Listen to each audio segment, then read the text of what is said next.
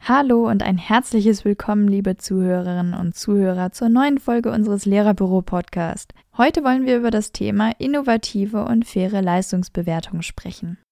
Dass Notengebung ein sehr komplexes Thema ist, davon kann wohl jede Lehrkraft ein Liedchen singen. Prüfungen müssen erstellt und ausgewertet werden. Dabei gibt es natürlich viele Einflussfaktoren auf die Note und auch die Digitalisierung verändert die Notengebung.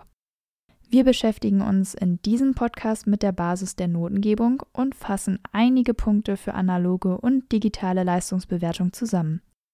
Am Ende haben wir noch zwei innovative Konzepte für die Leistungsbewertung, die wir kurz vorstellen wollen. Um in das Thema reinzukommen, starten wir mit einem Überblick über die Grundlagen der Notenvergabe. Die Noten nehmen viel Raum ein bei der Information über den Leistungsstand. In der Wahrnehmung von Schülerinnen und Schülern und Eltern zählen sie immens viel. Umso wichtiger ist es dann, dass die Beurteilung von Leistungen professionell gelingt. Und schon im Studium lernen Lehrkräfte, dass die Beurteilung von Schülerleistungen drei Anforderungen genügen sollte. Erstens Objektivität, zweitens Validität und drittens Reliabilität. Doch was genau verbirgt sich dahinter eigentlich nochmal? Und wie kann ich das im Schulalltag praktisch umsetzen? Genau darüber sprechen wir in den nächsten Minuten. Objektivität heißt, dass das Testergebnis neutral sein soll. Zum Beispiel, Johanna war an diesem Tag schlecht drauf, den Punkt hätte sie trotzdem verdient. Der Martin kann das doch schon, der ist schon immer ein Spitzenschüler. Wenn ich Lena die 4 gebe, schafft sie den Schnitt fürs Gymnasium nicht. Solche Gedanken können Lehrer und Lehrerinnen bewusst oder unbewusst beeinflussen. Egal ob es eine Tendenz zur Strenge, zur Milde oder eher zur konfliktärmeren Mitte der Notenskala ist, zeugen solche Beeinflussungen von mangelnder Objektivität. Auch die Vorinformation, die eine Lehrkraft über ihre Prüflinge hat, könnte die Beurteilung beeinflussen. Kevin ist kein Name, sondern eine Diagnose, titelte der Spiegel in der Folge der Kevin-Studie im Jahr 2009. Auch wenn sich der Name im Jahr 2021 höchstwahrscheinlich geändert hat, bleibt die Grundaussage, Lehrkräfte sind auch nur Menschen und bewerten nicht immer frei von äußeren Einflüssen. Um jetzt objektiv zu beurteilen, gibt es jedoch einige Tipps. Eine Möglichkeit wäre, anonym zu korrigieren, indem man die Namen der Schülerinnen auf den Tests verdeckt.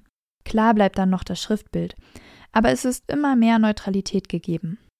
Möglicherweise fokussiert man sich etwas weniger auf das Kind persönlich, wenn man die Leistungsnachweise nicht immer von Aufgabe 1 bis 10 durchgeht. Stattdessen könnte man zuerst bei allen Schüler und Schülerinnen die Aufgabe 1 korrigieren, dann bei allen die Aufgabe 2 und so weiter. Probieren Sie die beiden Ideen doch einfach mal aus. Wenn Sie mit sich hadern, nicht ganz sicher sind oder es sich um eine strittige Frage handelt, holen Sie sich am besten die Meinung von Kolleginnen dazu.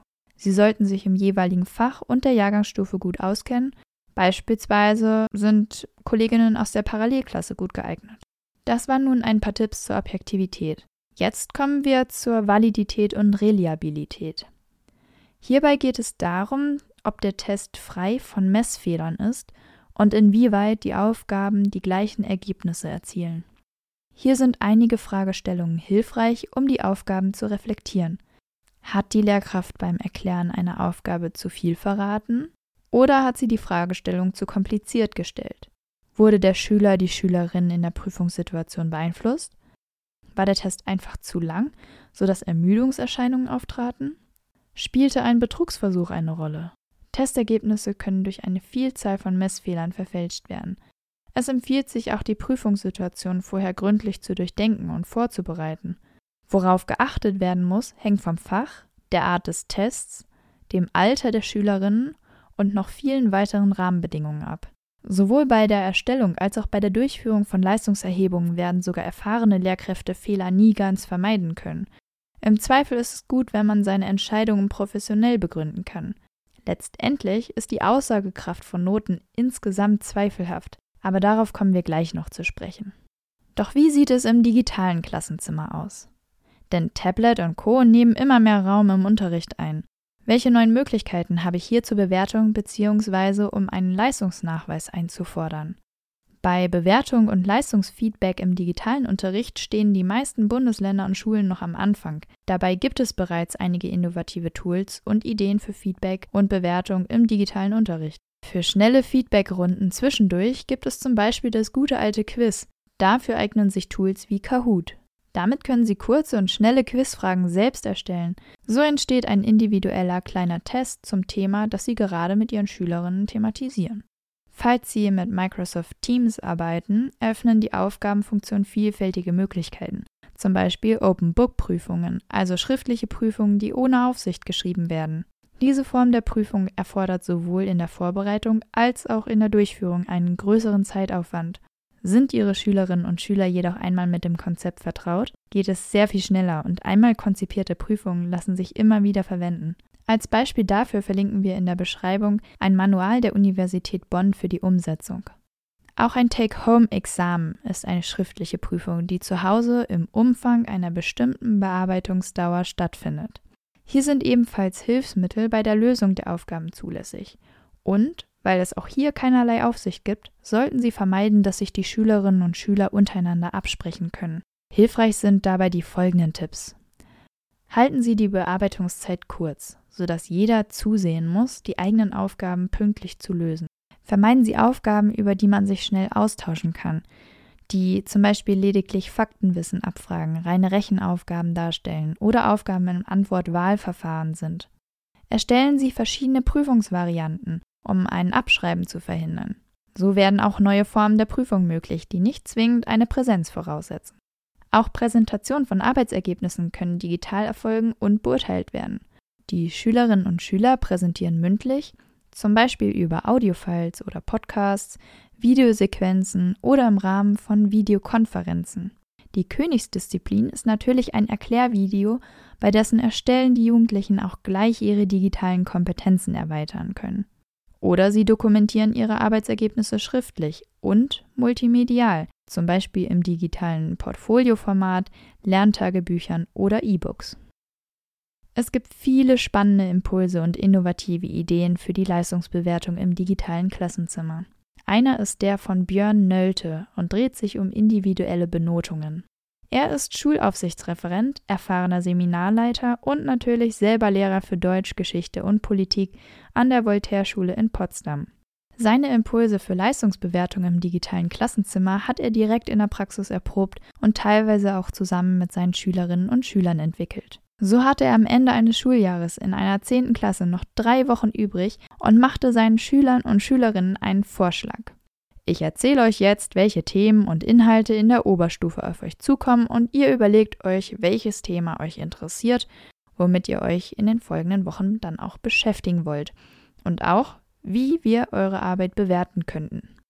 De facto war der Plan, dass der Lehrer für 23 Schülerinnen und Schüler dann 23 jeweils individuell auf die Aufgabe und das gewählte Thema zugeschnittene Leistungsbewertung machen wollte. Der Effekt war enorm. Er selbst schilderte, dass er nie wieder in einer Lerngruppe in dem Alter derart motivierte, aktive Schülerinnen und Schüler erlebt hat, die auch selber im Nachhinein gesagt haben, wir haben so viel gemacht wie sonst nicht. Das Beispiel zeigt sehr gut, dass differenziertes Lernen eine differenzierende Bewertung der Schülerinnen und Schüler mit ihren unterschiedlichen Lernvoraussetzungen erfordert. Einen Link, wo diese Idee weiter erörtert wird, finden Sie in den Show Notes. Die zweite Idee thematisiert die Notengebung. Wir kennen sie alle von 1 bis 6.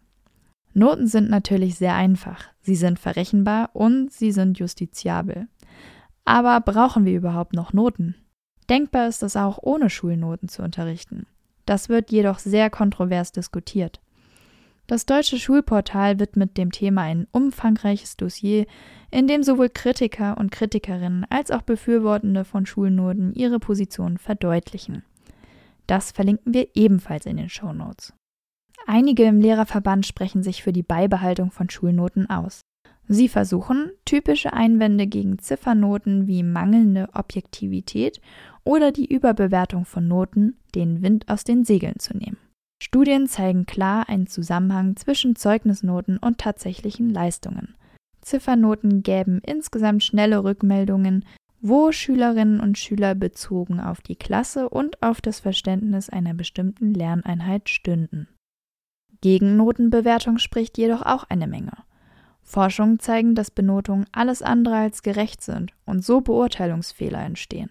Hier kann es zu einer sozialen Diskriminierung kommen, sagen Gegenstimmen von Noten. Hinzu kommen negative psychische und motivationale Folgen durch schlechte Noten. Wer sich ein Bild von einer Schule ohne Noten machen möchte, der schaut sich am besten die Waldschule in Flensburg an. Sie hat 2015 den geehrten Deutschen Schulpreis erhalten. Hier heißt das Konzept Mein Lernweg und impliziert ein alternatives Instrument für ein Leistungsfeedback. Das erfordert natürlich ein starkes Umdenken, von dem aber Lehrkräfte und Schülerinnen und Schüler gleichermaßen profitieren können. Der Lernweg wird stark individualisiert. Viele Gegenstimmen sind der Auffassung, dass in einer Schule ohne Noten die Kinder nicht mehr arbeiten würden. Der Schulleiter der Waldschule hat hier aber andere Beobachtungen gemacht. Mit dem richtigen Konzept geht es ohne Noten vielleicht viel mehr um das Wesentliche beim Lernen, sagt er, und das sei weiterkommen. Zusammenfassend lässt sich sagen, dass die Basis für die Leistungsbewertung die drei Pfeiler Objektivität, Validität und Reliabilität bilden. Auf dieser Basis sollten alle anderen Bewertungsformen ausgeführt werden. Für eine stärkere Individualisierung gibt es jedoch noch Spielraum und viele Möglichkeiten und Ideen. Sollten Sie auch so ein innovatives Konzept zur Leistungsbewertung kennen, schreiben Sie uns das doch gerne in die Kommentare. Wir freuen uns darauf. Und hier endet auch schon wieder der Lehrerbüro-Podcast zum Thema analoger und digitaler Leistungsbewertung. Für weiterführende Links schauen Sie gleich in die Beschreibung. Diese Ausgabe wurde gesprochen von Rebecca Klischka mit einem Text von Daniela Harrer und Martina Nikrawiec. Bis zum nächsten Mal. Ihr Lehrerbüro-Team.